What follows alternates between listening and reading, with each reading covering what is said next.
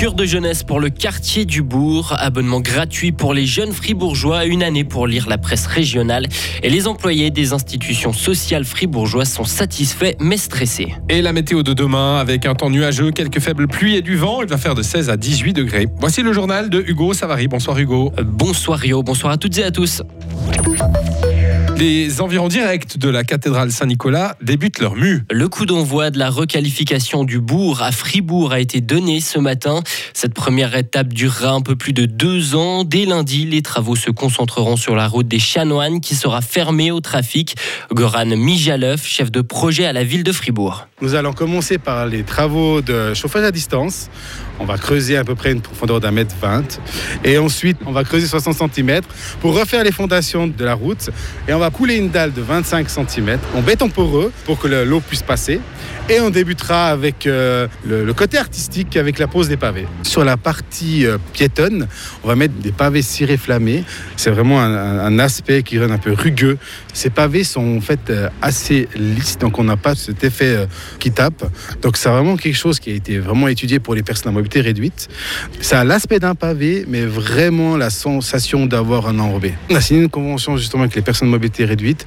Nous avons en fait les jointures pas excéder plus de 2 cm pour éviter qu'un pneu ou autre chose puisse se bloquer à l'intérieur.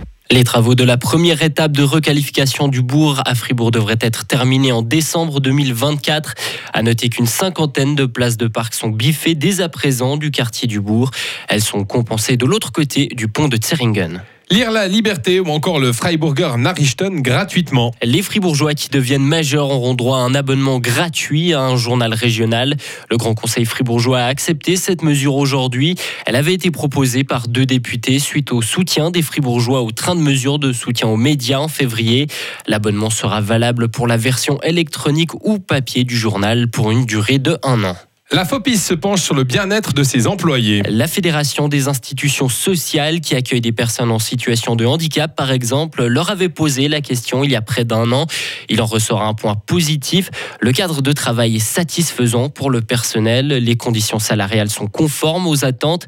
Par contre, beaucoup d'employés ont rapporté un sentiment de stress. Sophie Triton, secrétaire générale de la FOPIS. Ces métiers qui sont au service de la, de la personne et là de la personne en situation de handicap sont des des métiers qui sont perçus pour ceux qui les exercent comme particulièrement utiles et ce sens de l'activité professionnelle, il ressort clairement de l'enquête. Maintenant, c'est vrai que les tâches administratives en lien avec la prise en charge ont tendance à augmenter, mais ce qu'on voit aussi, c'est que les populations bénéficiaires des institutions se retrouvent dans des situations qui sont toujours plus complexes aussi, et c'est cette complexité-là qui amène un stress aussi pour le personnel supplémentaire. Ce qui augmente cette complexité des situations à gérer pour le personnel de la FOPIS, c'est notamment une plus grande fragilité sociale et psychique des bénéficiaires. Des mesures sont actuellement étudiées afin de remédier à cette problématique. Des milliers de maçons vont manifester dans différentes villes du pays durant les quatre prochaines semaines. Ils réclament de meilleures conditions de travail sur les chantiers. Plus de 20 000 d'entre eux se sont déclarés pour des mesures de grève sur les chantiers, indiquent les syndicats UNIA et SINA. Ils dénoncent les changements envisagés par les entrepreneurs étant donné que leur convention nationale arrive à son terme.